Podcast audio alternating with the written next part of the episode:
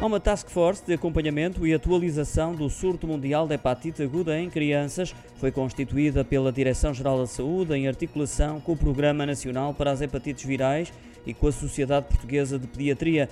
Foi a Direção-Geral de Saúde que confirmou a criação deste grupo de trabalho e, como medidas contra este surto, recomenda a higienização das mãos e a etiqueta respiratória. A DGS divulgou ainda que o caso suspeito em Portugal tem um diagnóstico de gripe A.